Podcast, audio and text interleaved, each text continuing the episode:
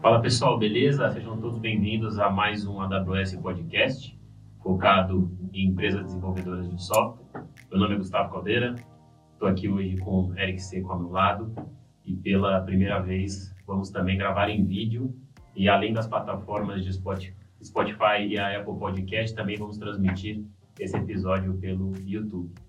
E hoje é um, um episódio muito especial.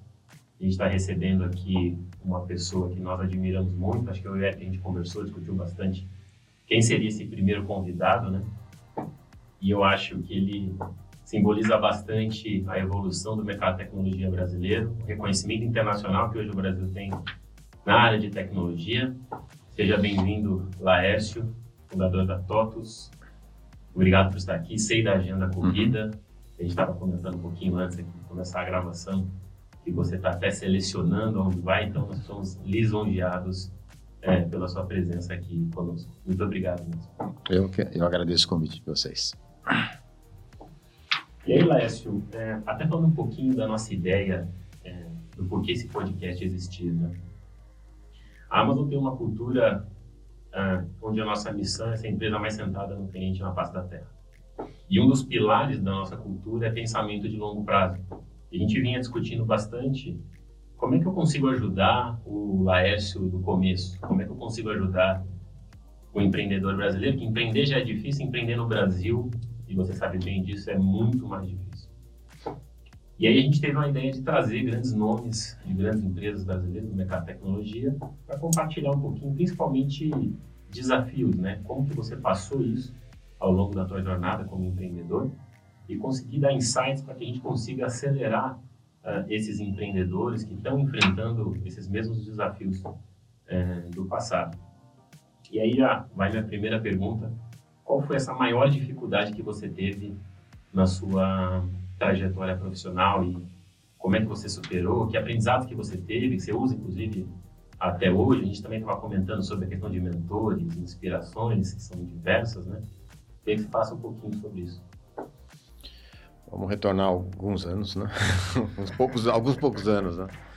É, quando a gente fala em dificuldades do que era no passado, do que é dificuldades que você tem hoje no presente, são completamente diferentes, né? Quer dizer, quando você fala de abrir uma empresa há 40 anos atrás, não existia capital, tá? Não existia nenhum apoio de você é, buscar conhecimento, um trabalho de monitoria, de coaching, tá? de você se, se inspirar em outros cases e assim por diante.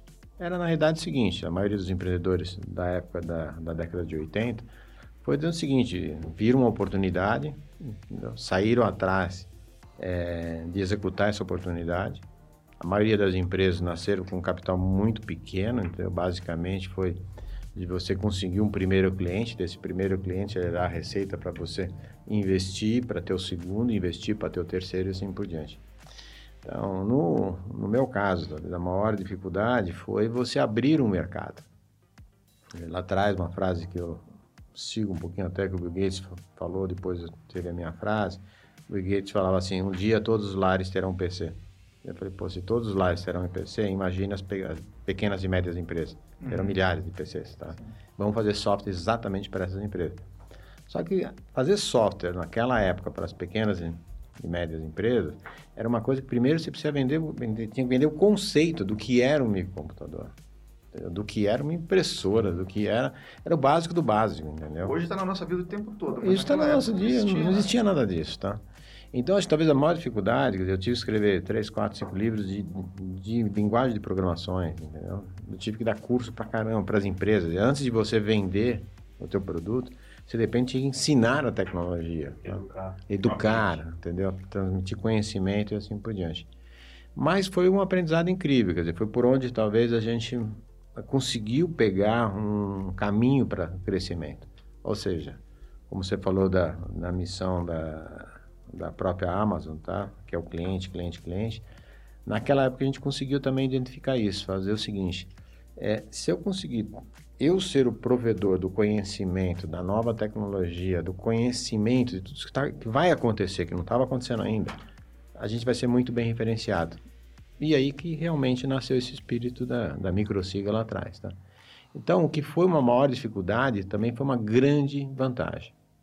Se você comparar o que você tem hoje, hoje você, você comentou assim, é, da dificuldade de se empreender no Brasil. Se a gente olhar o que era e o que é, talvez agora está mais fácil. Uhum. Mas com outros problemas. Quer dizer, hoje você tem uma boa ideia, você tem capital. Hoje você tem uma boa ideia, tiver relacionamento, você tem mentoria. Você tem apoio, você tem os fundos de, de VC, você tem as próprias empresas criando todas as suas estruturas para desenvolver a parte de startup, apoiando e assim por diante. Mas a competição é maior. Então, se, gente, se eu pegar os dois pontos lá de trás de agora, eu diria, agora é concorrência, competição. Lá atrás era capital. Então, mudou bastante. Mas os desafios continuam sendo não os mesmos, diferentes, mas tem muito desafio para ter sucesso. Agora, uma coisa que você falou que me chamou a atenção é você percebeu que você ia precisar preparar o mercado para receber aquilo que você queria é, entregar, né, no final das contas. Isso é a visão empreendedora. E visão empreendedora nem todo mundo tem o tempo todo ou tem com naturalidade. E para você começou muito cedo. Né? E eu queria que a gente falasse um pouco sobre isso, porque a, a minha percepção é que quem é empreendedor de verdade é empreendedor o tempo todo em diversas em diversas coisas. Né? E começa cedo aquela vontade. Conta um pouco pra gente como é que foi o seu começo. Basicamente, fazendo uma retrospectiva, às vezes você não consegue identificar no primeiro momento onde nasceu essa tua veia empreendedora, mas depois de um tempo, quer dizer, você refletindo, você vai voltando no tempo, tá certo? E você começa, talvez você identifica, né? Você consegue identificar onde talvez tenha nascido, vai? Não dá para você afirmar, tá bom? eu não sou favorável de você voltar no tempo para mudar nada. Eu acho que você viveu, viveu, acabou, segue em frente a vida, vira a página, né? Mas dá para você saber onde é que de repente aconteceu um problema ou uma solução, tá certo? Então, retornando, quer dizer, eu, eu pessoalmente tive dois, dois avós é, é, que de alguma maneira contribuíram muito na, na própria carreira, olhando agora, tá? Um avô que que tinha uma, uma loja no litoral sul de São Paulo, tá certo? Era a Magazine, tem um pouco de tudo para todos, entendeu? E que e tinha um outro avô que era militar, né? Certo? E que era um espírito brasileiro de, de, de fazer com que esse país desse certo.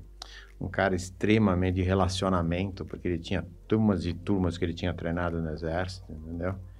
Certo? E eu convivi muito com os dois, tá? mais com o do lado militar, onde ele, quando ele me pegava na escola, ele, ele, trabalhava no centro de São Paulo, quando o centro era uma maravilha, tá? Então ele me levava, eu fazia uma aposta com ele, quantos amigos iria encontrar na rua, que era uma coisa impressionante, era cada vez que eu saía com ele, era assim 10, 15, 20 amigos que ele encontrava pelo, pelo centro. Conversava, ô Lucena, não sei o que, tal, seu neto, tal. Então, eu aprendi com ele exatamente isso, esse lado de Brasil, esse lado de coisa assim, que me, me levou, me formou para que eu viva até o que eu estou sempre vivi e continuo apoiando, fazendo assim por diante. Uma filosofia de vida, tá? E o outro, quer dizer, infelizmente, quer dizer, eu apoio, eu tive menos contato, mas quando ele faleceu, ele tinha né, essa loja que eu comentei, Mugava Magazine, e meu pai, na época, não, não quis se desfazer, falou, não, é um negócio do seu avô, tudo, vamos tocar. E tocou por 5, 6 anos, tá? E eu, pessoalmente, nessa época, eu tinha 9 anos de idade, é, podia ter trabalho infantil, hoje em dia é quase uma aberração você falar um negócio desse, tá? E a gente, e tinham quatro meses de férias. Então, uhum. quer dizer, você tinha dezembro, janeiro, fevereiro e julho de férias. E toda, durante 4, 5 anos, 5, 6 anos, a gente ia para o litoral, ficava todo esse período e, de alguma maneira, eu colaborava na, na loja, entendeu? Ia na praia, fazia tudo, não deixava de fazer nada, porque não era uma, uma obrigação o trabalho, era até uma diversão. E lá eu aprendi, com 9 anos, você atender cliente, você saber vender, saber empacotar, saber entregar, fechar a caixa, emitir nota fiscal, ver o que tem que ser comprado. Com 9, 10 anos, a situação do mundo era outra. Você saía, também não tinha cartão de crédito, não tinha nada, você pegava aquele bolo de dinheiro e ia no banco depositava, entendeu? E nem se pensava em ser assaltado, você andar com dinheiro com 9, 10 anos para fazer. Então isso talvez tenha nascido nesses dois relacionamentos, desses dois pontos familiares, vai, esse lado relevante que eu, que eu trago até hoje. E você conseguir se virar, fazer, buscar, entendeu? Quer dizer, com de 9 até os 14, 15 anos, você conseguir, meu pai ficava aqui em São Paulo, tá? E você conseguir passar, olha, tá faltando isso na loja, precisa comprar isso, isso, isso, isso, isso, não sei o quê, passar a continência de faturamento, uma série de coisas, né? Então, para mim, foi um aprendizado incrível. E tem o outro lado, que é o, o, próprio pai, tá? Quer dizer, do lado de dar a oportunidade de fazer isso. Né? Incentivar você a Incentivar, entendeu? E ele era meio maluco mesmo, quer dizer, eu com 9 anos eu dirigia, entendeu? Com 9 anos de idade eu sempre fui alto, entendeu? Então, quando descia de Anchieta e pegava a rodovia para Mongaguá, eu com 10 anos eu dirigia o carro, entendeu? Então, quer dizer, quem olhava assim, eu... Então, isso foi bastante importante, bastante... Assim, de você ter alguém que confia, alguém que faz, que alguém que te dá espaço, te dá autonomia, tá? Então, quando eu olho assim, eu acho que foi uma, uma infância, infância adolescência, vai, entendeu? que abriu muito espaço. Tá? Então, o que eu sempre digo para todo mundo que eu faço trabalho de mentoria, tudo, é, quanto mais oportunidades você tiver, quanto mais você conseguir perceber essas oportunidades, com certeza mais você vai aprender, mais você vai ter uma visão mais ampla. Tá? Coisa que hoje em dia, dizer, com, você tem muito meio de comunicação, você tem todas as redes sociais, mas eu acho que a sociedade hoje está ficando mais emburrecida, até porque Aí você tem que escrever tudo em determinado, um determinado espaço, vai, 200 e pouco, ah, tá, toques, vai, ok? Uhum. E um monte de like, né? Like, dislike, like, dislike, entendeu? Carinha, não sei o que tudo. Então você simplesmente não tem a profundidade de você aprender, você não tem um tempo de você fazer. Então acho que eu tive o tempo. E muita gente começa isso, olha, com a partir dos 20 anos, 30 anos, alguns, né? É, eu consegui começar isso com uns 9, 10 anos de idade, entendeu? Então acho que isso foi fundamental. Isso você comentou do teu pai, é, eu sei que ele tem uma relação grande com o teu primeiro emprego. Sim. Né? É, e a gente até trouxe aqui uma pergunta, na verdade, de um amigão seu, uhum. um pouco relacionado a essa época, esse começo aí da, da SIGA. Eu sou Ernesto Bercon e eu fui, sou sócio do Laes há muito tempo, desde a década de 70. E posso dizer que a minha vida não seria tão boa caso nós não tivéssemos feito essa sociedade em todos os nossos negócios, principalmente na microcida. E a pergunta que eu quero fazer para o Laércio é a seguinte: você sentiu em qual momento que realmente a Microsiga ia ser uma grande empresa, que seria possível fazer um IPO, enfim, que ela teria aquele sucesso que tem até hoje. Porque tivemos muitos momentos bem delicados, né? a demissão lá dos cinco programadores e muitos problemas também. E foi de um momento específico é que a coisa começou a crescer. Qual foi, na sua opinião, esse momento? Bom, o Ernesto é um grande amigo, sócio, né? E também um grande mentor também. Quer dizer, eu acho que das, ele conseguiu me dar uma outra oportunidade, da mesma maneira que contei outras né? na infância, tá? Ele me deu uma oportunidade que poucos teriam dado, né? Eu comecei como estagiário com ele em 1978, então fazem 44 anos aí que eu estou junto com ele, tá? Até hoje continuamos sócios, uma super convivência, nunca brigamos, nenhum dia, sempre foi conversamos, discutimos, né, discutimos positivamente, discordamos de muita coisa, mas no final chegamos e fizemos que nós, que até o ponto que nós estamos hoje, tá? É, eu entrei como estagiário, tá certo? E como estagiário teve um episódio bastante interessante é com meu pai, tá? Quando eu entrei na faculdade, tá? sempre movidos a desafios, eu falava, se eu entrar na, na USP, é, 50% do valor da, que você teria que pagar a faculdade, você aumentaria a mesada? Ele falou, tudo bem, pode entrar. Eu entrei na USP, Mackenzie, entrei em todas as faculdades. Né? Aí fui fazer a USP, ele cumpriu a parte dele. Aí eu falei, ah, estou vendo para gente pra começar a trabalhar, não sei o que e tal. Aí ele conversou com o Ernesto, né? Que o Ernesto era empresa, tinha a SIGA, que era a empresa de tecnologia da, da, do local que meu pai era controle, né? Aí o Ernesto, como ele sempre foi, continua sendo, ele sabe disso, Ele falou, não, tudo bem, não sei o que tal, mas ele falou, não, eu pago. Ele, não, eu aceito. eu aceito. Então, quem, quem, remunerou o estágio foi o meu próprio seu pai. pai pagou o seu meu estágio. pai pagou o estágio, né? Mas ele aceitou, mas ele não falou nada. Ele foi lá na frente, na frente eu fiquei sabendo, entendeu? Mas eu comecei como estagiário, e foi assim, um ano estagiário, depois programador, analista, gerente, diretor e sócio. Então, e tipo assim, era uma empresa fantástica de pegar, aparecendo agora a DataSul aí na frente, tá? Os dois grandes é, gurus, vamos dizer, de, de, sistemas integrados, de tecnologia no Brasil, é o Miguel Boab, tá? que no final a DataSul está com a gente também, e o Ernesto Abecorn. Às vezes se falam tanto de alguns nomes lá fora, mas são esses dois nomes que fizeram a diferença no software de gestão, no que a gente chama, eu diria até no mundo também, tá? Bom, o Ernesto brinca assim, que ele fez um estágio na na Alemanha, em 64, 65, se ele não tivesse feito esse estágio, o pessoal da empresa alemã lá não tinha visto as ideias dele, não tinha feito nada igual. tá certo? Então, esse é, esse é, o conceito.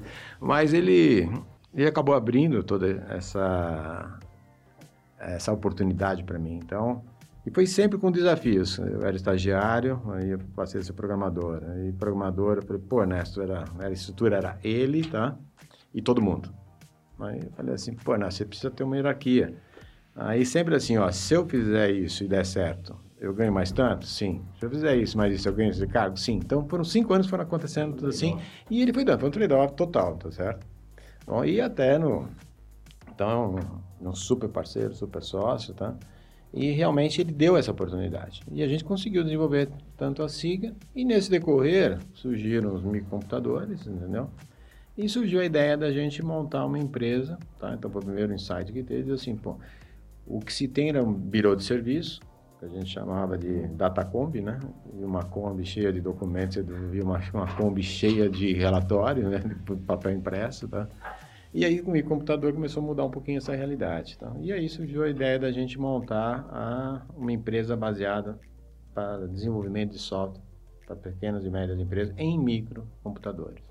Aí de SIGA veio a microsiga, tá certo? Respondendo a pergunta do Ernesto, quer dizer, quando é que aconteceu? Acho que não teve não teve um momento, teve alguns momentos que levaram a gente a acreditar que isso era possível, tá? Quer dizer, primeiro com a própria IBM também, a gente era um subparceiro da IBM, a IBM é, é, é, não contratou, mas acordou que a, a Microsiga poderia fazer uma análise tá, em 95 a 96 da, de uma análise de, de, de, da IBM ter um software de RP global. Tá então, eles estavam vendo a Dangart lá atrás, tá? E eles escolheram uma empresa, um parceiro na América do Sul para discutir o que, que essa empresa fazia, uma empresa, um outro parceiro para discutir na, na Espanha, na Europa, outro nos Estados Unidos, assim por diante. Isso deu uma visão para a gente incrível, porque a gente analisou tudo que a IBM queria fazer e falou assim, olha, o conceito está legal, mas, mas, mas, mas, mas a, a, maneira que é feito esse sistema, você tem duas formas de fazer sistemas no passado, era tudo acontecendo na contabilidade, fazer o, o accounting do negócio, depois você ir para as pontas, ou fazer nas pontas e ir para a contabilidade, como se uma escrituração, tá? A gente acreditava nesse ponto, que era toda a teoria do Ernesto, como também do, do próprio Miguel Bach, tá? E do outro lado, pensava um pouquinho diferente. E essa empresa tinha feito exatamente o contrário. Tudo acontecia como fato contábil e depois descia. E aí fui sincero, né? Com a, com a IBM, dizendo, olha, ótimo, legal, mas não é, não é empresa para vocês seguirem em frente. A IBM abriu para a gente, dizendo assim, olha, mas vamos conversar um pouquinho mais, vamos ver tudo o que está acontecendo no mundo, tá? E aí discutiram, olha, tem uma tal, tem uma alemã que está fazendo isso, para não fazer propaganda para ninguém, tem uma outra americana fazendo isso, a AWS eu falo. AWS eu agradeço. AWS posso falar. É, cada um deles, tá? E diz assim, olha, estão fazendo isso aqui. E aí, tipo assim, discutindo, assim, olha, tem uma... Nós analisamos, não tem um espaço na região que nós estamos de ter uma empresa pensando até na frente de algumas coisas que estão fazendo e que nós já, já estamos fazendo.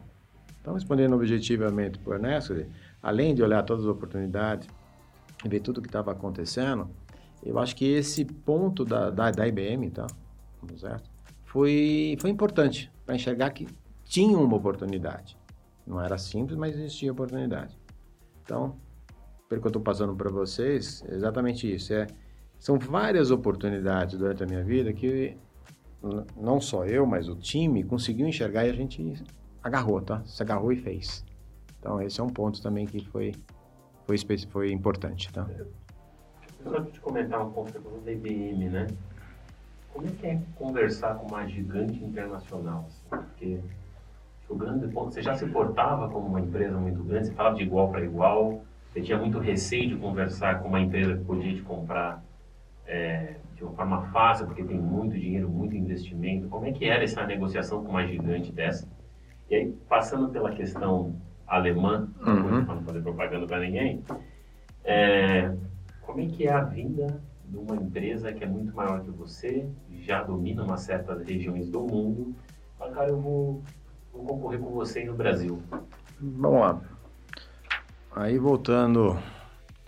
Primeiro assim, como conversar com a IBM, tá? Quando a gente faturava, você está falando em, nós falando em 94, 95, a gente faturava 20 milhões de reais, tá? então, é tipo assim, né, não dava nem para pensar, tá? Simplesmente assim, você tinha uma ideia, você tinha um, uma coisa que você acreditava e você nem olhava tamanho. Se fosse olhar tamanho, você nem saía daqui, entendeu? Tá certo? Tá bom? Então, foram diversas oportunidades de visitar várias da, das unidades da, da própria IBM lá fora, tudo. E sendo bem recebido até, não só pelo discurso, pelas ações, pela postura, entendeu? Pela maneira de enxergar o que estava acontecendo, entendeu? Por exemplos, entendeu? é, por um mercado. Quer dizer, quando você fala assim, tudo bem, as gigantes podiam ter muito mais dinheiro, mas elas não conseguem entender o que é a pequena e média empresa. Até hoje não conseguem entender. Todo mundo acha que a pequena e média empresa é uma coisa... Não, é simples. Eu, eu conto um episódio também da, da outra alemã aí, tá? É, parece simples você estar na pequena e média empresa, mas é empresa de dono. Depende de ter tecnologia, depende de preço, mas depende de empatia, depende de você, de, de fato, faz, tentar fazer com que a tua ideia faça parte da ideia da, da, de cada uma das empresas, tá? E foi uma coisa que nós capturamos de, desde sempre, bem. Até porque nós tivemos que desenvolver esse mercado, tá? Então, assim, conversar, não é que não era simples. Se eu, se eu fosse levar em consideração o tamanho, eu não, não sairia daqui, tá bom? Mas a gente conseguiu, por relacionamento, aí voltando que eu falei lá no início, a questão de aprender desde pequeno, que é importante saber se relacionar, é importante saber conversar, é importante você estar tá presente em boas atitudes e assim por diante. Eu acho que isso acabou referenciando o nome da Microsiga, meu nome, de todo o time vai que está ao redor da gente, tá? Na, na, questão de você pegar as grandes empresas, tá? É, quando decidiram chegar aqui no Brasil, como a gente poder competir, aí foi... Aí tem um lado de estratégia, tá? Mas é. Então a gente sabia, por exemplo, a gente era a maior empresa de, do Brasil desde 1999, mas a gente nunca largou isso. Tá? Por quê? Aí voltando à IBM lá atrás, quando a IBM apresentou, discutiu com a gente o que eles queriam fazer e o que o mundo estava fazendo e por que, que eles estavam se movendo, a gente descobriu o seguinte, esse movimento é inevitável, com o Banco de Milênio, com tudo que tinha acontecido. E aí nós trouxemos uma estratégia, tá? Então são várias estratégias. Gente fala assim, a TOS hoje está vivendo a sexta, a sétima fase dele, dela, vai, tá bom? Ela segue em frente. E, e toda essa, sempre em cada fase tem um, tinha um mote, tinha um objetivo, e tinha uma série de gols a serem conquistados, tá? Certo?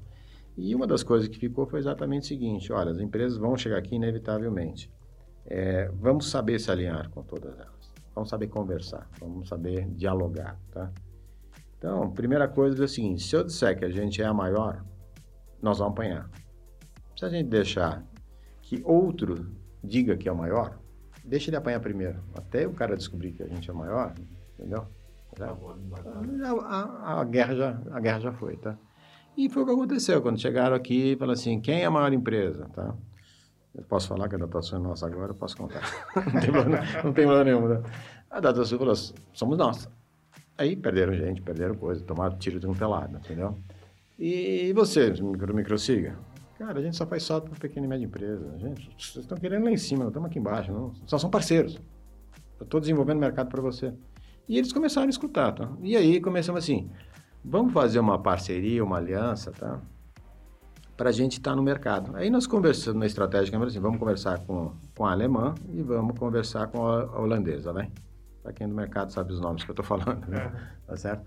Conversamos com as duas em paralelo, entendeu? Ao mesmo tempo, entendeu? Sem uma saber da outra, foi um trabalho assim é, interessante, tá bom? Nós somos na holandesa, nós somos, a gente brinca que a gente entrou pela porta da entrada e fomos até o quintal, conhecemos tudo, tudo que eles fizeram, onde eles erraram, o que eles fizeram, como abrir o capital, onde é que eles falharam, o que fizeram de errado, entendeu? O que não deviam ter feito, qual, como eles queriam conquistar o mundo, assim por diante, entendeu? E conversamos também com a alemã, de, de ponta a ponta, não chegamos ao quintal, chegamos até as, talvez a, a mesinha da, da entrada, né? Então, vamos passando isso aí, então. É, e estamos negociando as duas coisas, de fazer uma parceria para o middle market, as duas empresas, tanto a alemã como também a holandesa. No final, a holandesa foi aqui a vencedora, vai entre aspas, no tá bom? E nós fechamos, criamos uma joint venture para atuar no middle market, exatamente com, com a holandesa, tá? E do lado da alemã, quer dizer, teve um episódio bizarro, tá? Quer dizer, estava quase tudo decidido, não decidido, caminhando bem.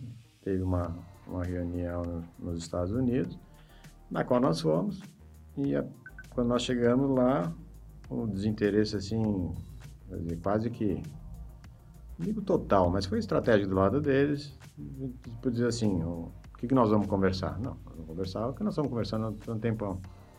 Ah, mas não, não temos interesse. Não, porque não tem interesse. É, porque o que você vai oferecer às pequenas e médias empresas, eu baixo meu preço e vou para o mercado. Aí você tem 12 horas de voo, 10 horas de voo, tudo, você fala, pô, né? tem uma coisa errada aí, entendeu? Aí eu falei, ah, já que estou aqui, eu falei, ah, não é só baixar o preço. Aí eu fui dando alternativa 1, dizendo, ó, você tem que conhecer o mercado, vocês não conhecem. Ah, mas ah, a gente baixa o preço e chega no seu mercado. Falei, você precisa tá, ter proximidade num país continental como o Brasil. Não, eu baixo meu preço. Na chegou na décima terceira coisa, eu, falei, eu levantei da mesa e falei, vamos fazer o seguinte, uh, baixa seu preço, mesmo mercado que eu estou te esperando lá, tá? E vai embora, né? Não conversamos, tá? E no final, quer dizer, quando você olha, a gente conseguiu, a partir daí, ter toda uma estratégia de abertura de capital, tivemos toda uma estratégia, vamos dizer assim, de, além disso, da gente fazer as aquisições no momento correto, trouxemos todo o mercado para a gente e no final é a TOTS que existe hoje, vai. Dizer, fruto de um time que acreditou, que independente do tamanho, como você falou, mas também de uma estratégia, vai. É lógico que era uma retaguarda legal de tudo aquilo que estava acontecendo. Bom. E nesse, nesse momento, vamos falar, você começou a falar dos IPOs aí, dos IPOs não, dos M&As, né? É, como que foi, nesse momento, você ainda, antes de 99 ali, vocês também não eram tão grandes assim, e é uma dificuldade. É, primeiro, escolher quem você vai comprar, negociar. É, também tem aqui como que você negocia com uma outra empresa, quer dizer, eu vou te comprar. Né? E de onde vocês te, como é que foi é, levantamento de, de capital para fazer essas aquisições? E às vezes eram empresas de tamanhos similares. Né? Sim. Não, basicamente é o seguinte, a gente nós somos uma das primeiras, se não for a primeira, se pegar nos anais da B3, né, que é a antiga Bovespa, tá? Quando foi lançado o novo mercado, tá? teve uma reunião onde as empresas participavam e assinavam um entendimento, uma listinha lá dizendo assim, ó, tem interesse de estar na, no novo mercado, tá? E se achar essa lista, talvez a gente, se a gente não for a primeira, a gente é a segunda, tá? Se não for a segunda, é a primeira, tá? E aí saiu até um, uma capa na exame dizendo assim se eu era louco ou era visionário, né? Como alguém de 40 milhões de, de reais de faturamento dizia que abrir, abrir capital, ia fazer tudo, entendeu? Tá certo? E, e aí nasceu exatamente nesse momento a ideia da gente que era possível, em 2001, antes das duas torres descerem, tá? Lá em Nova York, de você ter uma abertura de capital no conceito de startup, coisa assim e tal dizer, um pouquinho diferente do que se tem hoje. E a gente a gente estava com tudo pronto, né? Estávamos quase marcando o roadshow, né? No dia 11 de setembro. Então, quando as torres estavam descendo, nós estávamos tentando marcar o que seria um roadshow, tá certo? E no final a gente começou o dia conversando com o fuso horário lá de Nova York e no meio do caminho, ó, precisamos desligar, tem uma coisa estranha acontecendo na cidade, a internet não era o que é hoje em dia, tudo. Nós ligamos e, e o retorno para a gente veio depois de cinco anos para frente, de que tinha uma possibilidade, uma coisa assim. Mas o que, ficou desse aprendizado e que nasceu tudo isso? Que no momento que foi interrompido toda a questão de fazer uma abertura de capital lá atrás, a gente fez um Node Roadshow conversando com aqui no Brasil, tá? Com alguns bancos, tá? Alguns investidores dizendo assim, o que, seria o mundo dali para frente, tá? E eu me lembro a, a frase do Safra, tá? Os analistas do Safra lá, puta, eu adoro a história de vocês, história fantástica, mas o mundo mudou completamente agora, precisa ter massa muscular, precisa ser mais parrudo, tá? E aí nós voltamos e falamos, pô, tá bom, então vamos pra academia, né? A gente vai ter que engordar esse negócio aí, tá muito, todo mundo mirradinho aí pra, pra ganhar força, tá? E aí nós traçamos é o seguinte, a gente precisa, criamos o que nós chamamos de projeto Patinhos em Fila, tá? Bota até um patinho depois. Só, eu tenho só um, um, só tem um patinho que sobrou, senão eu ia trazer para deixar com vocês aí, mas só tem um, um esse aí não, não dá para sair da, da minha estante lá, tá? E o projeto Patinhos em Filho é o seguinte, ó, para a gente crescer, a gente precisa, são quatro grandes empresas brasileiras. Era a Logo Center, tá bom? era a RM, DataSul e Microsig. A gente tem que comprar as quatro, as outras três. Tem uma empresa só no Brasil, tá bom?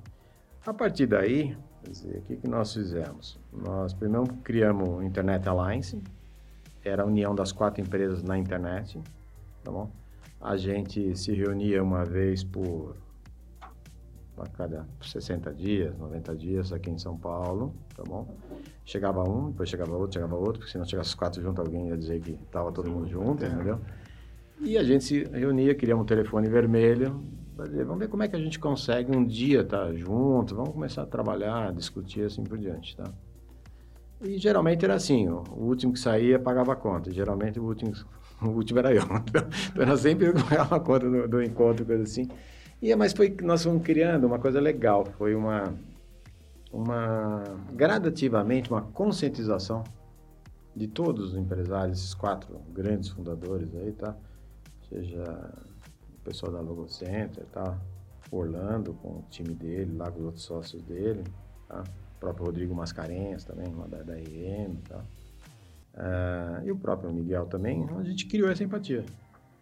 Então foi indo assim, ó, um dia vai ter essa necessidade. Vocês já sabiam que em algum momento vocês iam Tinha ter que, que ter, nós tínhamos que se unir, tá bom? Aí, um pouquinho antes do, do primeiro quase IPO, quem veio trabalhar com a gente foi o José Rogério Luiz, um, uma grande personagem, alguém que ajudou muito, muito, muito a TOTA, entendeu? Tem vários que eu posso citar, tá bom? Na idade era o José Rogério Luiz e o Wilson Godoy, que está até hoje. Hoje ele é um franqueado da TOTS, um desenvolvendo o sistema, entregando, e o outro olhando se as minhas loucuras conseguiam ficar em pé, entendeu? Então, e executando também, tá certo? Então, é alguém que ia lá fazer, tem um papel muito importante em tudo isso que eu estou contando, tá? E outro time embaixo, o time também apoiava, tá? E aí nasceu exatamente esse ponto, a gente vai ter que fazer isso, tá bom? E aí, voltando um pouquinho para trás no tempo, tá? Em 99, o, nós buscamos um fundo de private equity, tá? A Advent, e não buscamos por dinheiro, nós buscamos por prestígio. Depois de tudo que foi conversado, que o mundo estava acontecendo, tudo, 99, 2000, tá? A gente diz o seguinte, se a gente, se a gente não for conhecidos, tá?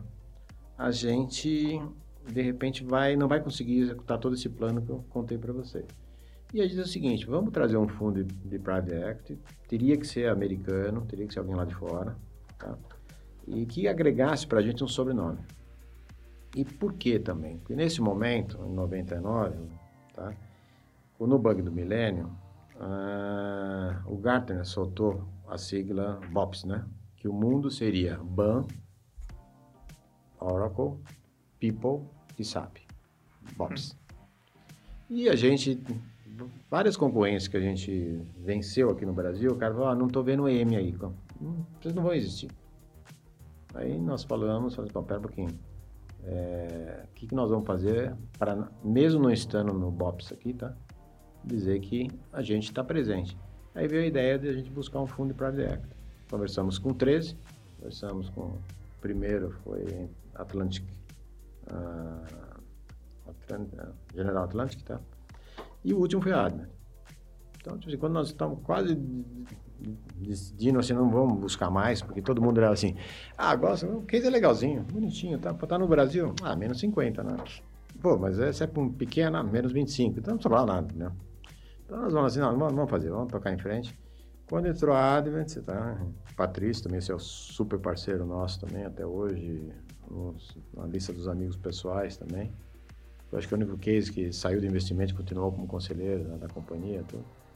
E foi muito direto e objetivo. Ele queria apresentar numa reunião, eu quero apresentar a Advent, não sei o que. Eu falei, Patrícia, eu conversei com três, você vai mostrar um monte de um PowerPoint maravilhoso, um monte de aquisições, um monte de coisa. Assim, o que nós queremos por 25% da, da companhia, tanto com essas condições. Se você quiser, me retorna e a gente prossegue. Então, depois de uma semana, ele retornou, vamos prosseguir. E deu super certo, eles investiram assim por diante, trouxeram isso. Então, o que, que a gente conseguiu? Ganhar o sobrenome, ganhou, ganhamos, ganhamos um plano, fomos para um processo de, de, de IPO, vamos dizer assim, tá certo? que ficou um aprendizado incrível, que não, não, não aconteceu. Acho que foi a primeira empresa que fez um processo de IPO até quase marcar tudo e retroceder naquela época, entendeu? E ao mesmo tempo um plano que a gente tinha, estávamos todas as empresas conversando que a gente tinha que fazer fazer a, quarta, a, primeira aquisição grande, tá? Já tínhamos feito uma no México para a gente tentar entender o que, que era uma aquisição assim por diante, tudo. É hora de comprar o primeiro patinho. Primeiro patinho, tá? Patinho no bom sentido, senão não é pejorativo, não. Patinho, é um, podia dizer que é um monte de ganso, quatro gansos, mais bonito. tá certo? E numa das reuniões, foi muito legal, quer dizer, dos quatro, tá? O Rodrigo foi embora, o Miguel foi embora. Aí eu falei, Orlando, vamos conversar um pouquinho mais? Ele virou para mim, já sei, você quer me comprar. falei, é, é isso mesmo. Aí nós chegamos, sentamos, conversamos, definimos. Aí falou, vamos colocar a operação em pé.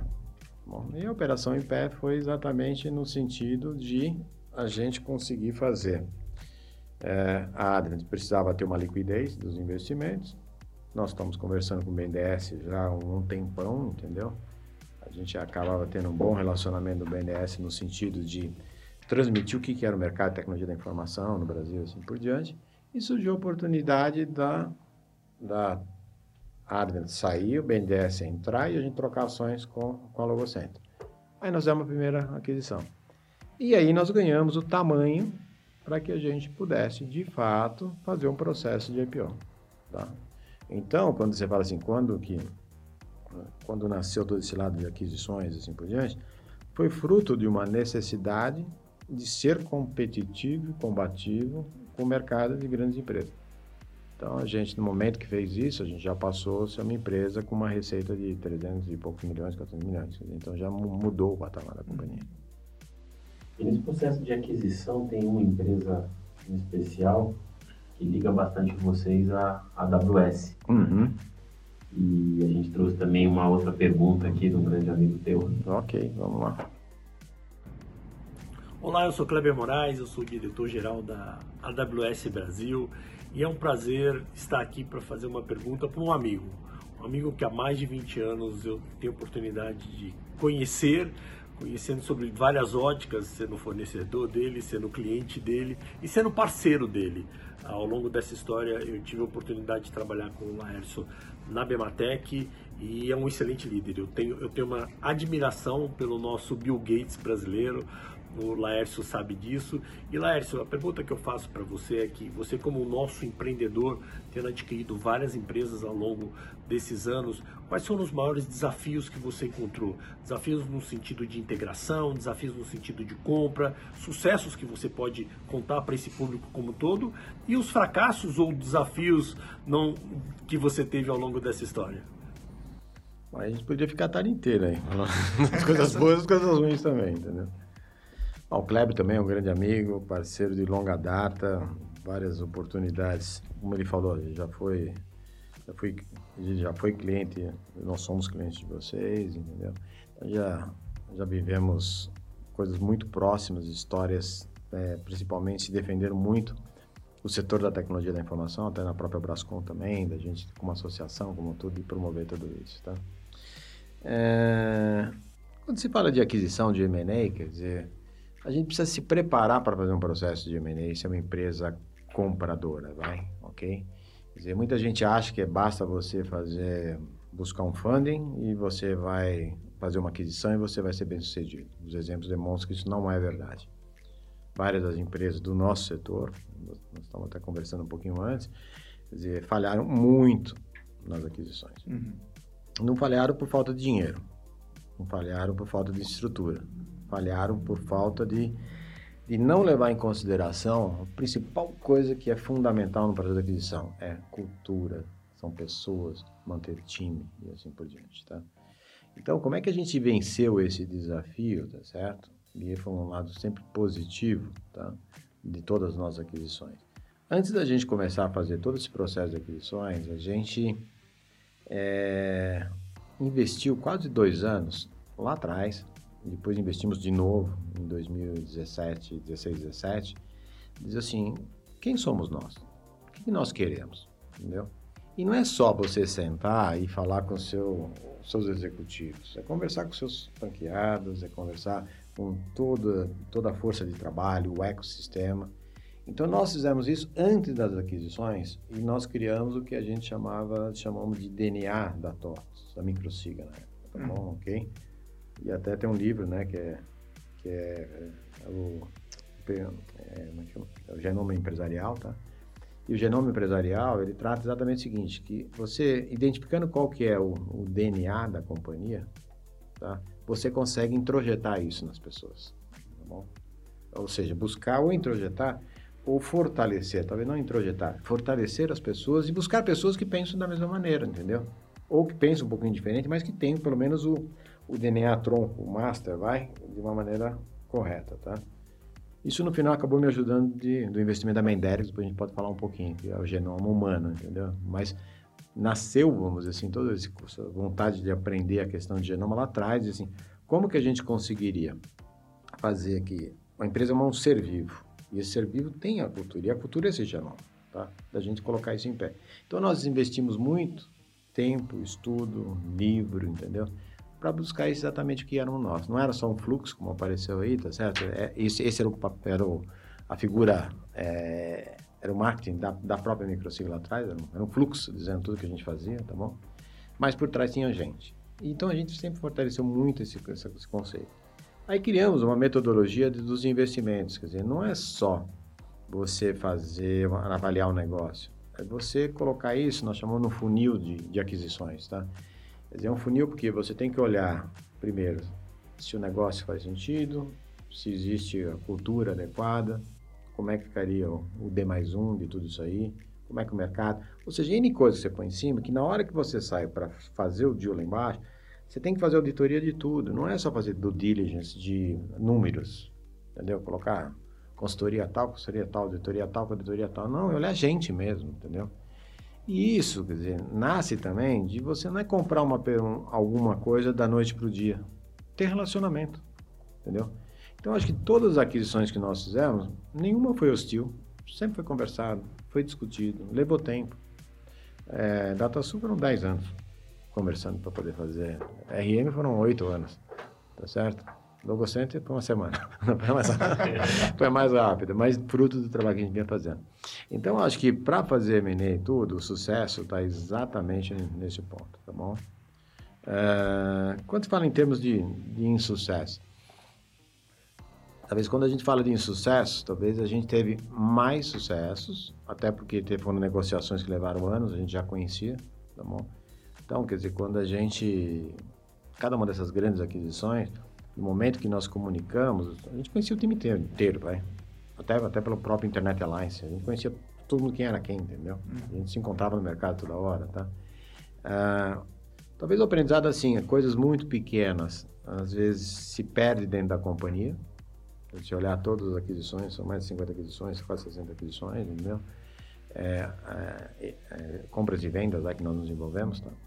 Então, fica um aprendizado assim, a gente também, às vezes a coisa é muito boa, mas a gente precisa tomar cuidado como é que isso vai ser encarado dentro da própria companhia, senão você perde, tá?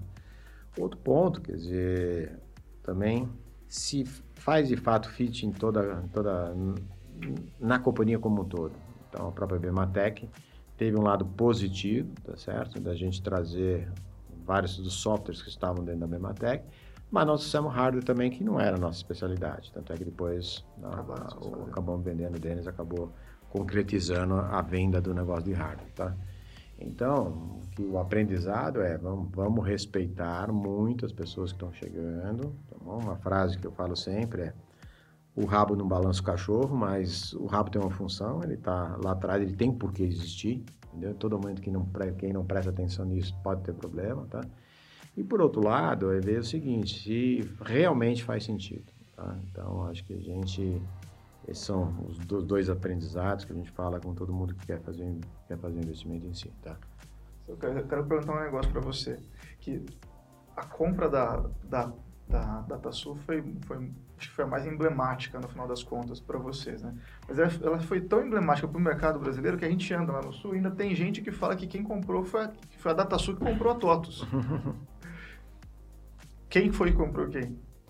Não, na, na, na realidade, se você olhar, quer dizer, é, primeiro é o seguinte, você sabe quem comprou quem, depois você olha a história, tá bom? Então pronto, mundo dizer quem comprou quem, tá certo, tudo bem? Mas o fato Tipo, como eu falei, em 99 nós éramos a maior empresa de software. Tá bom? Nós fizemos a aquisição da DataSul em 2008. Tá bom? É, todo esse período, tá, que tinha lá na região de Joinville, até não isolamento, não está no centro das atenções do Brasil, entendeu? Tá certo? Embora é o centro do mundo, tá? Com certeza. a gente brinca muito com o pessoal de Joinville. Quer dizer, a capital está lá, não está em Brasília não, tá? É, o sentimento foi dizer o seguinte, não, nós somos a maior empresa, nós somos isso, somos aquilo. Quando teve aquisição, para muita gente lá, foi uma surpresa dizer que, não, tudo bem que vocês são maiores, a gente entende. Mas 99, eu falei, não, olha os números. Tá? Então, você tem uma sensação, vamos dizer assim, de de estar tá junto. Diz assim, não, fomos nós que fizemos porque nós éramos maiores. Não, não somos maiores. Ah, mas nós somos em maiores, em clientes maiores. Sim, vocês estavam em clientes maiores. Então, mas o que é importante é o seguinte, estamos juntos, estamos felizes, isso que importa, tá? É um único time então. Então, quando foi feita a aquisição, o processo, quando nós comunicamos, nós pensamos como é que a gente ia comunicar isso e entrar na DataSul em si, tá? Embora a gente já tivesse ido nesse prédio várias vezes, toda vez que aparece DataSul, nós estamos falando, aparece, né? é, é, foi assim, como é que a gente faz essa entrada? Nós criamos uma bandeira branca, que a gente guerreava em cliente por cliente, era, era cada um com seu vuduzinho lá para fechar o cliente, entendeu? E que eu propus assim, pessoal, se todo mundo tiver de acordo, assina essa bandeira, tá? E a bandeira teve milhares de assinaturas de todo mundo que era da Logo Center, todo mundo que era da IM, todo mundo que era da, da própria Microgeratotas, né? E da própria DataSol. Então foi um marco dizer o seguinte, ó, bandeira branca, entendeu? não vamos guerrear, não, vamos... Não tem briga mais. Não tem mais briga, somos todos todos, tá? E o nome ajudou muito, né? Quer dizer, esse nome fortaleceu muito. E dentro do conceito de estratégia, quer dizer, ficou simples comunicar, quer dizer, como você une quatro empresas que guerreavam o tempo todo? Primeiro, como eu falei, algumas reuniões para a gente ir amadurecendo a ideia. Pronto. Mas isso não estava lá embaixo, estava em cima entendeu? E aí foi o conceito de dizer o seguinte, é, a própria TOTS comprou Microsig. Quer dizer, poucas empresas trocam de nome, entendeu? poucos empresários aceitam trocar de nome por uma coisa maior, tá? Entendeu? Quer dizer, é TOTS. Então, é, quando fala assim, pô, mas, mas a Microsiga, não, não é Microsiga, a TOTS comprou a Microsiga. Não é mais a Microsiga, é TOTS. A TOTS comprou você. A TOTS comprou a EM, a TOTS está com a, DataSul. Então a gente vendeu o projeto assim, venha participar de uma coisa maior, que vai na tua pergunta, tá? Quer dizer, a gente precisava ser grande para acontecer, para poder realmente competir e ter mais de 50% do mercado, que a gente tem assim por diante. Tem uma questão importante cultural, a Amazon fala bastante sobre isso também, né? Uhum. É, e a gente antes estava falando sobre grandes jogadores de diversos esportes que sabiam o momento de parar. Como é que é montar esse projeto de sucessão? Que, em que momento que você decide, para agora, daqui para frente eu preciso planejar é, como é que é a construção disso? Deve existir, obviamente, diversos desafios, inclusive de, de passar o filho para alguém, né? Que é um negócio teu que você construiu ao longo de, de, de, muito tempo, tem uma relação até emocional com o próprio é, negócio. Eu queria que você falasse um pouco sobre isso. Primeiro você tem, você tem que estar, tá, não preparado, mas você tem que ter em mente, estar tá consciente, vai, talvez essa palavra, melhor, melhor palavra, tá? Diz o seguinte, primeiro, nada é eterno. Segundo, da mesma maneira que fala assim, ah, a minha empresa é meu filho, mas você cria o filho para o mundo, entendeu? Então, se você olhar assim, por que que você tem um filho que você criou, que um foi para o canto, outro estudou isso, outro fez aquilo, outro casou, outro... e de repente, naquilo que de repente você é, ajudou a fundar, né? Quer dizer, geralmente se fala muito assim, a pessoa fez, não, as pessoas fizeram, né? Quem tá, o time fez, tá certo? E você também tem que pensar o seguinte: você, precisa ter um, tem um momento que, se você quer que perpetue aquilo que foi criado, que você também tenha a consciência que você tem que estar sempre na posição que melhor você pode ajudar a companhia. Tá certo? Então, você pode ter sido fundador, depois você foi CEO, no meu caso, depois, agora atualmente eu sou presidente do conselho, tá? E estou presidente do conselho, né? Sempre a gente está em alguma coisa. Pode ser que eu seja lá na frente um investidor com outro qualquer, entendeu? Mas o que é importante, assim, aquilo que foi criado, a história, o legado, é mais relevante e importante do que você estar tá à frente de alguma coisa, tá? Então, esse processo de sucessão, quer dizer, isso na minha cabeça já estava bem, bem cristalizado lá atrás, entendeu? Que, um, que eu tinha que não me preparar, preparar a companhia, preparar tudo, porque você acaba sendo um icônico em algumas coisas, e você tem que desgrudar. Você não pode deixar as coisas grudadas, porque senão você nunca sai também, tá? E escolher o melhor momento de você sair. Tá? E o que nós conseguimos fazer foi, primeiro, criar um, um family office, tá? 15 anos atrás. Não é que foi feito agora, entendeu? Tipo, gradativamente, dizer, tudo aquilo que era meu pessoal que estava dentro da, da, minha sala lá, até uma empresa de capital aberto, compliance, de tudo que tem, é, gradativamente foi sendo migrado para dentro do Family Office, tá certo? Então, questão de outros materiais, outras coisas. Então, no dia que, que eu entreguei a chave por dentro, literalmente, o molho de chaves, que é uma história também que é contada aí também, é, ele simplesmente podia ir para casa e não precisava voltar no dia seguinte. Porque não tinha, não tinha nada. O que tinha lá era o TOTS. É, a cadeira, a mesa. Não tinha nada pessoal seu ali mais. Não tinha nada pessoal, entendeu? Mas isso foi um trabalho para você fazendo. Outro ponto é você se preparando para que você dê esse passo também. Tá certo? Então, dessa ideia nasceu o Multifamily Office, hoje é GHT4, tá certo? Que eu tô, tô eu, a família Cosentina, a família Valente, o Guga Valente do Grupo ABC, tá? um dos sócios do Grupo ABC, fundadores. O Caio Davi, tá? Que é o ex-CEO do Itaú BBA, tá com a gente também, a família Davi. E a família Vela, Rodrigo Vela, do Vela Puglisi e Luzone, tá? do Escritório de Advocacia. Então, o que, que nós criamos? Nós criamos até o conceito de Family Company, tá? Quer dizer, é, é realmente você ter, além de ser, você perpetuar o legado de cada um desses empreendedores, não só pensando em investimento, investimentos, é, é, só, só o lado financeiro, mas o lado de relacionamento familiar, possíveis conflitos, sucessões e assim por diante. E além disso, a gente começa a investir junto, criando fundo, um fundo imobiliário, um fundo de equity, de, de investimento, um FIP, tá? de participações, e alguma coisa da parte de líquidos, assim por diante, nós estamos trabalhando. Então, isso foi um negócio planejado, tá? dentro desse conceito que você, para você ver que a, aqui, aquela obra que você ajudou a construir, ela vai se perpetuar, tá? Do que você ficar apegado. Então, hoje você vê vários exemplos de alguns, alguns empreendedores, algumas empresas é, familiares que não conseguem se desgrudar do, do, poder ou daquele ambiente, porque, primeiro assim, não, não conseguiu desenvolver isso dentro do, da cabeça em si, tá? E não conseguiu, vamos dizer, criar uma estrutura paralela que você não dependesse daquilo. Então, eu me preparei exatamente para dizer o seguinte: no dia que, que eu entreguei, tá? No dia seguinte eu tinha já tudo planejado para os próximos, passos, entendeu? Então você não teve nenhum vácuo, vai? que é o que a gente fala do multifamily office. Às vezes assim, mas por que, que eu tenho que já ter meu family office? Tá? Eu falo assim, porque é importante. Porque você não pode ter uma descontinuidade quem é empreendedor, quem é quem sempre está olhando para frente, está querendo fazer as coisas. Quer dizer, você também, todos nós temos uma rotina. O que a gente não pode é quebrar essa rotina sem ter outra rotina. Então, acho que isso que ajudou a fazer todo esse processo. Não pode ter um, um pedaço sem nada para fazer, que vai à loucura uma pessoa como você. É, eu acho que não é só que nem eu, tem muita gente que é assim. Dizer, não, então, acho que você não pode... O empreendedor ele, ele não precisa consegue. Ter, não consegue, não consegue. Legal.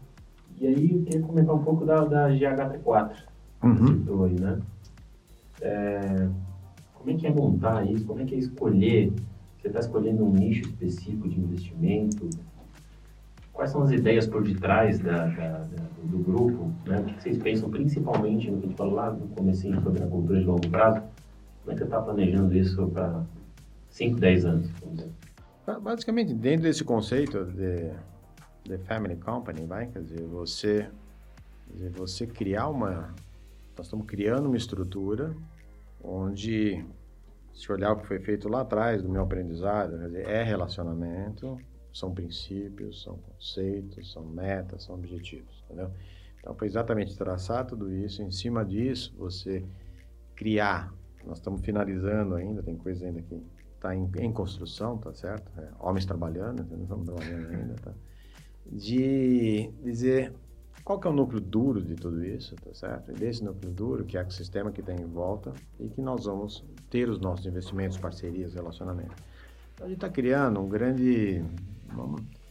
No mundo family office é um conceito talvez um pouquinho até parecido com a própria TOTS, né? Quer dizer, quando você tem a TOTS e tem as franquias. Então, a gente vai ter um núcleo duro das famílias, e depois a gente está buscando outras famílias ao redor que no final não é que os problemas são os mesmos. É...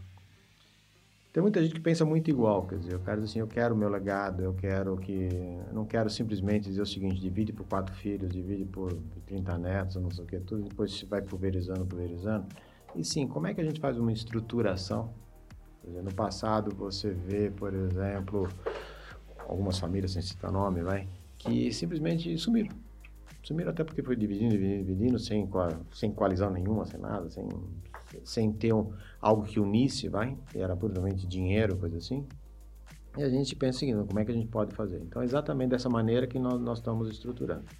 E por outro lado, então, estão os quatro aqui na tela de novo, né? a gente vem, é, vem cada vez mais fundamentando tudo isso, tá? Para que a gente consiga, de fato, entregar, entendeu? é, não para nós individualmente, mas para uma segunda geração, você tem uma sucessão de uma coisa bem legal de tudo que cada um conseguiu fazer. Então, no lado da, da TOTS em si, quer dizer, o processo de sucessão com o Denis, é, foi, está sendo, está sendo, foi, né, já, a sucessão já foi, tá? Foi algo é, excepcional, dizer, a escolha foi excelente, alguém que realmente está conduzindo a companhia de uma maneira brilhante, entendeu? Tá? Com, lógico, não é sozinho, com todo o time, com todo o N1 lá, cada um na sua posição, e que acaba perpetuando aquilo que eu sempre falei na TOTS. A TOTS tem que ser uma eterna startup, né? Tem alguns professores que dizem que a primeira startup brasileira foi a Microsiga, né? O professor da USP fala isso. A gente fala muito de startup hoje, tá? de unicórnio, coisa assim, tudo, mas se você olhar realmente lá atrás, talvez esse foi o embrião de muita coisa que aconteceu depois, tá? E a gente se qualifica assim, quer dizer, cada ano é um novo ano. Quer dizer, então, quantos anos tem a TOTO? Se eu disser que de 83 para cá, você vai dizer que ano que vem são 40 anos. Eu vou dizer que é mais um. Mais um, mais um, mais um. Quer dizer, não, não vamos rotular, entendeu? Com, com a idade. Sim, coisa. Então, eu acho da mesma maneira que eu pessoalmente consegui fazer uma, uma sucessão, tá certo? É, o que a gente vê no The Family Company é exatamente isso. A gente conseguir fazer a sucessão do empreendedorismo dos quatro aqui, tá bom? A ideia nossa é chegar até seis famílias, também também negociação com mais duas famílias. Isso é um grupo forte, cada um com habilidade. O que é bom é que um entende de marketing, o outro entende de advocacia, o outro entende da parte financeira, o outro entende de tecnologia. Então a gente não briga também. Cada se um na sua especialidade. Se complementam. É, se complementa, tá? Estamos na busca de. Estamos, na, em breve teremos mais duas famílias trabalhando com a gente. E vocês e já são quatro, cinco investidas? É, na, idade são, na idade são 12 investidas, tá certo? Tudo bem que nós já estamos trabalhando, tá bom? É, não necessariamente todos investindo nas mesmas empresas. Ah, entendi. Tá bom, isso é importante, quer dizer, não é Vocês criar... a liberdade. Não, não a liberdade é total. De... Eu acho que é aí que está o brilhantismo do The Family Company, tá? Quer dizer, não é que todo mundo tem que investir na mesma coisa, todo mundo tem que pensar na mesma coisa. Não, tem coisa que assim, tá bom, tecnologia, dizendo, hum, não, isso eu tô passando, mas os outros dois, não, estamos dentro. Entendeu? Tem coisa estão os quatro juntos também, tá? A gente priorizou. Primeiro, tem que ter empresas de, que têm inovação, tecnologia, respeito ao meio ambiente. Não é um ASG. É, tá, é, é um ASG, mas não tão polêmico como está sendo hoje, mas com regras, com conceitos e assim por diante. E depois, mirando o setor de, de saúde, a gente acredita que tem muita coisa legal. Aí nós temos dois bons investimentos. Tem a Mendelix, como eu falei, do genoma humano. Tá? A Mendelix hoje é uma empresa, nós já sequenciamos mais de 130, 140 mil é, genomas brasileiros. Então a gente começa a ter muito dado, muita coisa muito interessante para discutir do que é o biotipo do brasileiro nos, na parte de Covid, a gente deve fechar agora aqui. Estamos praticamente vamos torcer estamos zerando. Deixa até, até aparecer no, no vídeo aí. Tá, no, tá a questão da, da Covid, mas foram um milhão de testes que nós fizemos. Então, quando você perguntar como é que a gente faz teste, é quase semanalmente. Porque, o tempo todo. Então, o tempo todo, entendeu? É, e isso deu para a gente uma, uma base de dados assim, incrível. Estão brigando muito por questão do Open Health, você tem o Open Finance hoje. Nós estamos brigando muito para o conceito de Open Health, que eu acho que é importante cada ser humano, quer dizer, começar pelos brasileiros primeiro, dizer assim, você é dono dos seus dados pela LGPD e tudo, mas você tem que ter uma abertura, quer dizer, hoje você faz exames no hospital, no laboratório A, B e C, no hospital C, D e E, e nada se conversa com nada. Uhum. Então, acho que a Menderex vem exatamente para isso, tá? Aí tem a Brain, Brain for Cat também, uma empresa fantástica. Aí tem a a DataLand com dados, com informações, tem a própria ShipPay com meio de pagamentos mais digitais, tá? bitcoins e assim por diante. É isso aí, então. Eu queria fazer mais uma pergunta. Mais uma? Mais uma. Que é voltar um pouquinho, que é uma outra questão que eu acho que vocês, bom, seguramente foram os primeiros de tecnologia no Brasil a fazerem isso, que é a expansão internacional. Que, assim, é algo que, diferenci, que diferenciou muito vocês lá atrás, continua sendo importante e é eu estou perguntando porque é um pouco inspiracional também, porque nesse momento tem muitas empresas brasileiras, das startups, que estão dando passos acelerados nessa direção. E o desafio é muito grande. Então eu queria que vocês contassem um pouco para nós os principais desafios da expansão internacionais, da expansão internacional e quando e por que vocês decidiram que era a hora.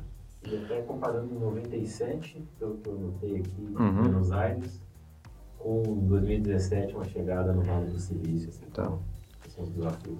Bom, basicamente é o seguinte, eu acho que a gente ainda, a gente não está 100% preparado ainda. Não, a gente, a TOTS, vai, tá bom. Como presidente do conselho, é, a TOTS, não.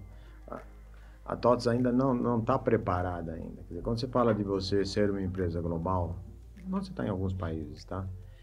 É, não é só uma decisão de você ir para outros lugares, e sim você ter um, começa de ter produto com cultura, essa cultura global, entendeu? Eu tiro o chapéu quando você pega uma própria Amazon, você pega uma Google, você pega essas empresas globais, vamos dizer assim, é, você olha e fala que quem de fato está instalado. Então, muita gente tem uma subsidiária de vendas, coisas assim, que não, mas você tem algumas empresas que vivem a cultura de cada país, entendeu? Então, quando você olha a maneira que se vive aqui, é, você tem um comando, mas é diferente do que se vive na, na subsidiária da Argentina, na, da Europa, tá certo? Nos Estados Unidos, na, na Road nos Estados Unidos e assim por diante, tá?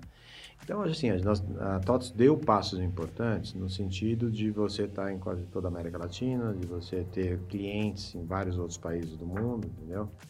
Uh, de você também ter um centro de desenvolvimento que hoje está na Carolina do Norte, tá? Nós foi transferido para Carolina do Norte, tá?